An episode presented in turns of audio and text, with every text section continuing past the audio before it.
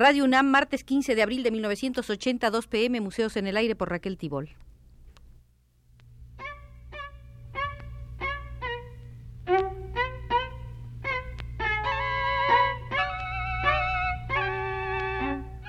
Museos en el Aire.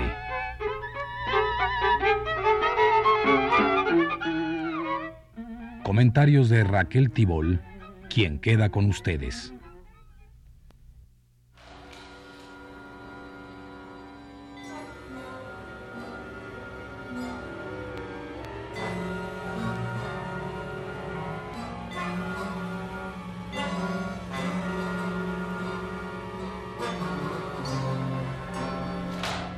Queridos amigos, según parece habrá cambios en el Museo de Arte Moderno.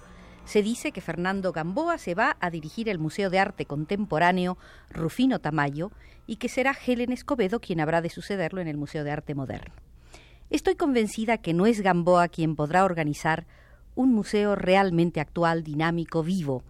Es un museógrafo demasiado estático, con pocas iniciativas, que se ha dedicado a recalentar aquí lo que ya está frío en Europa o en los Estados Unidos. En la cadenita de exposiciones con las cuales habrá de despedirse del MAM, se encuentra la del pintor belga Pierre Alechinsky, nacido en 1927, cofundador del grupo Cobra, junto con el holandés Karel Appel, nacido en 1921, a quien ya vimos en el MAM, el danés Asger Jorn, nacido en 1914, el belga francés Corneille, de padres holandeses, nacido en 1922. Cobra se fundó en 1948 y tomó el nombre de las primeras letras de las respectivas ciudades de sus componentes, Copenhague, Bruselas y Ámsterdam. Hagamos pues una visita a Cobra y encontrar dentro del grupo al artista que habrá de visitar México, Pierre Alechinsky. Cobra se definió a sí mismo como un Bauhaus imaginativo, en contraposición a la Bauhaus de Max Bill y de los demás que al término de la Segunda Guerra Mundial preconizaban un arte tecnicista y abstracto. Con una especie de furor cándido, los del Cobra tendían a una exaltación expresionista, fruto de una pura vitalidad primitiva, una expansión festiva sin sujeciones éticas o normativas. Trataban de encontrar un lirismo alegre, de formar los objetos en función de un hallazgo optimista, de una alegre ironía.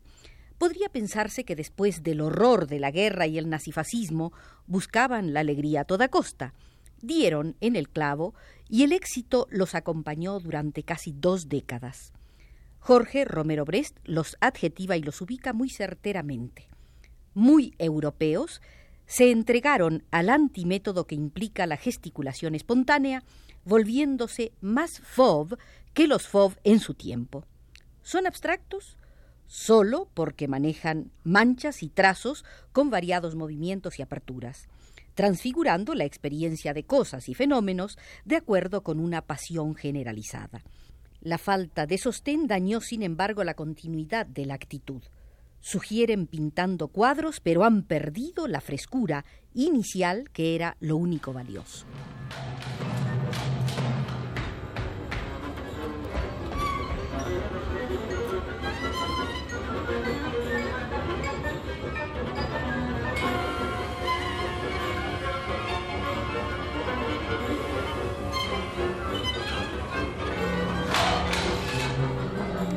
La generación correspondiente al grupo Cobra creció en la admiración por la obra de Klee y de Kandinsky y se sentían mucho más identificados con Joan Miró que con Picasso. Eran pintores efusivos y ardorosos. Se embriagaban con los colores y la materia como algunos escritores se embriagan con palabras. En 1950, Michel Ragon se preguntaba al ver la obra de algunos de ellos. ¿De dónde vienen esos jóvenes ya agresivos y a veces demasiado seguros de sí mismos? Y de los tres movimientos que han hecho la historia del arte entre las dos recientes guerras, el expresionismo, el superrealismo y la abstracción, ¿qué han extraído? No un expresionismo imitativo, con seguridad, tampoco un superrealismo anecdótico. Han dejado esto en manos de los vidrieristas y los afichistas para alegría de los mirones. Tampoco una abstracción geométrica, por lo menos la mayoría de ellos, porque saben que después del extremo purismo de Mondrian, después del cuadrado rojo sobre fondo blanco de Malevich, solo queda la tela virgen sobre la que manos inhábiles vendrían a trazar una escritura primitiva. Empero, esas tres tendencias de las que hablábamos se hallan en la mayoría de ellos, se amalgaman, luchan entre sí y se interpenetran. Es indudablemente de la síntesis de todas que habría de nacer, que nació ya en algunos de sus predecesores un estilo nuevo. Y agregaba Michel Ragon, Miró, Kandinsky y Klee son más influyentes que Picasso, y el Museo del Hombre es más útil y provechoso que el Museo del Louvre. Las artes populares de antaño y el arte no figurativo sensorial de Ogaño se unen. Después de tanto intelectualismo, hemos vuelto hacia lo instintivo, saludando de paso a los niños, a los cándidos y a los locos. A la fotografía, la imitación. A las artes plásticas, la fantasía, la imaginación, la expresión de las fuerzas creadoras del hombre. En fin, el objeto del arte no es otro que el de abrir los ojos.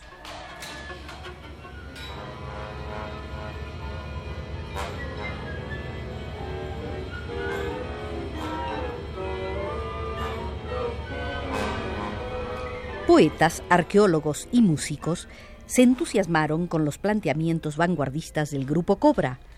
Se investigaba el folclore escandinavo, el arte vikingo, los frescos de las antiguas iglesias, el arte esquimal de Groenlandia.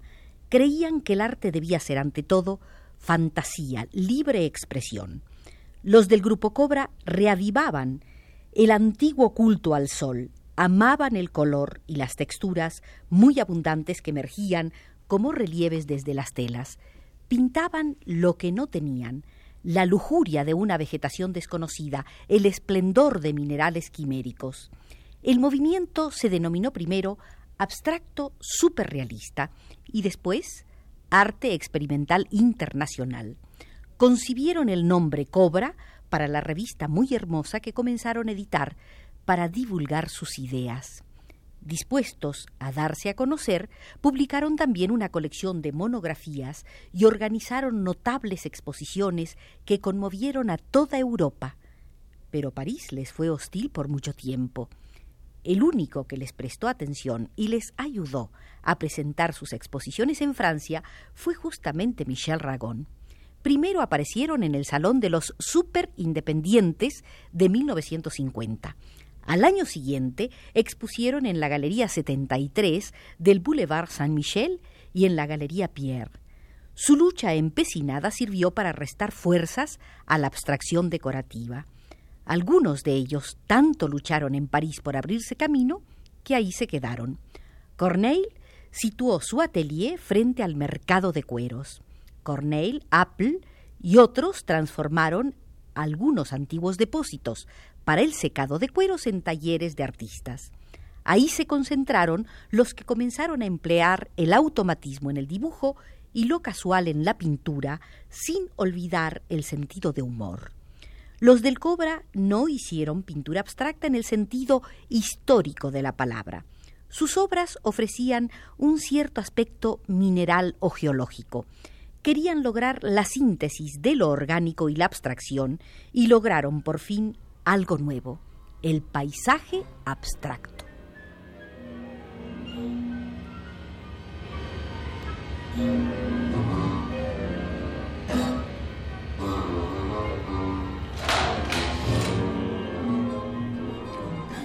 Alechinsky reunió una serie de aforismos bajo el título de Un Oniroduk.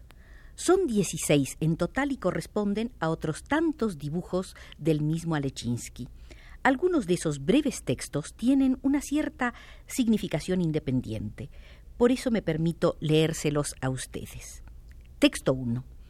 Con los brazos separados, reúne las semejanzas, cree haber previsto todo, haberse adelantado. Son los pinceles regulares los que lo acaban. Decorado, lluvia imperfecta. Texto 2. Ella ha depositado su imagen córnea. Me representa, dice. Te agarras mal a ella, le oponen. Ella no escucha ya. Ellos continúan. Pero el viento, el contrario, se lleva un poco. Un guijarro de humor cae. La agitada flamea a lengua desplegada. Texto 3. Nada de humo. Ella se vuelve, ve la distancia, mide los diversos encogimientos, llegados con el frío, juzga, no se advierte a nadie detrás de su nuca, juega, dominante fijeza en pleno campo de redondeces, ocultación de la muchacha. Texto 4. De pie, con los brazos separados, con su aire inclinado, se parece al recolector, pero invertido. Es el guardia simétrico de los famosos brazos escamados. Sus cuidadores ven en él un dispensador de ideas sombrías perfectamente equilibradas. Texto 5. Ella se inclina, guiña, levanta una mano para que al fin cese el desastre normal. Él aquí para siempre, bloqueada en la fijeza de que yo hablaba. Tiene sus fanáticos que no conocen su herida y no ven más que una sonrisa en su lugar. Nunca han creído en su cabellera almacenada ni en sus huesos recuperables, el marfil. Solo la imaginan en carne. Texto 6. El camino de las damas ha perdido sus ramales. La nueva excavación se prepara, el mismo amontonamiento de herramientas en el almacén del administrador, el mismo centinela, el de los idénticos que han perdido la sonrisa hasta la dentadura, hasta la mandíbula, hasta el paladar vacío de la lengua. Texto 7. Cabina. No es la playa ostendense arrastrada hacia el mar, James, por el moreno brabanzón, ni hacia el malecón suave en ladrillos. Es la casilla que no solo retiene lo que no le concierne, llueve perfectamente. Texto 8. Bloqueado para siempre. Todo depende desde dónde el ojo, dónde el resplandor, dónde el dolor observan. En todo caso, el desastre avanza, a menos que no sea la interna catarata, el lienzo del cristalino, una nube para sí, lluvia, todavía. Texto 9. Espuma de humor de un extremo a otro, largo repliegue de los labios del dobladillo que reúne, cicatriza, señala los extremos. Una frecuencia reinicia sus movimientos en la barra fija. Texto 10. Bajo el trampolín, el dobladillo camina. No pasa nada. Es azul el tiempo como blanco en otras partes. Sí, pero camina. Se hunde en su negación. Lanzadera de la anulación, el día. Bueno, para no hundirnos nosotros también en la negación será conveniente que dejemos los textos de Pierre Alechinsky, el próximo huésped del Museo de Arte Moderno de Chapultepec. Si aceptamos que por las palabras los conoceréis, ya se habrán dado cuenta de que en Alechinsky se da el recalentamiento con nuevos recursos dibujísticos y palabreros del surrealismo.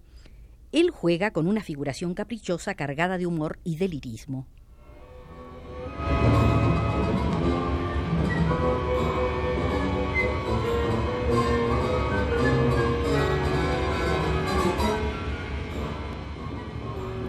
Los del grupo Cobra cultivaron imágenes agresivas con calidades primitivas. Muchas obras pueden perseguir al espectador como pesadillas de las cuales preferirían librarse. Herbert Reed gustaba de recordar un pensamiento de Conrad Fiedler que decía las realizaciones artísticas surgen en constante renovación desde un dominio que debe permanecer inaccesible a la influencia de la reflexión intelectualizadora. El arte no parte del pensamiento abstracto con el fin de llegar a las formas, más bien se eleva de lo informe a lo formado y en el curso de este proceso descubre su cabal significado mental.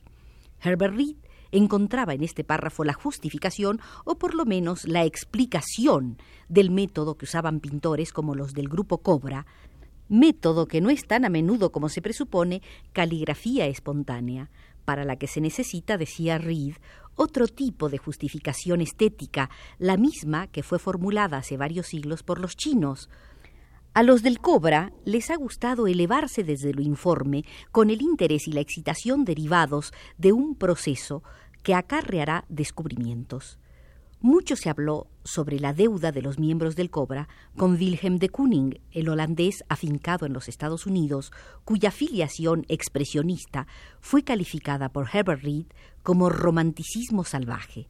En efecto, de Wilhelm de Kooning aprendieron a evolucionar hacia la abstracción sin excluir la figura. Así lo pudimos ver en la gran exposición de Apple y ahora seguramente con menos fuerza podremos constatarlo con Pierre Alechinsky en el Museo de Arte Moderno. Cerremos pues por hoy con Manuel Estrada en los controles este aéreo museo sin problemas.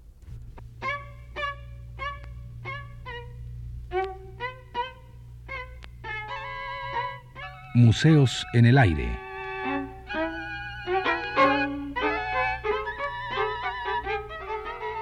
Comentarios de Raquel Tibol.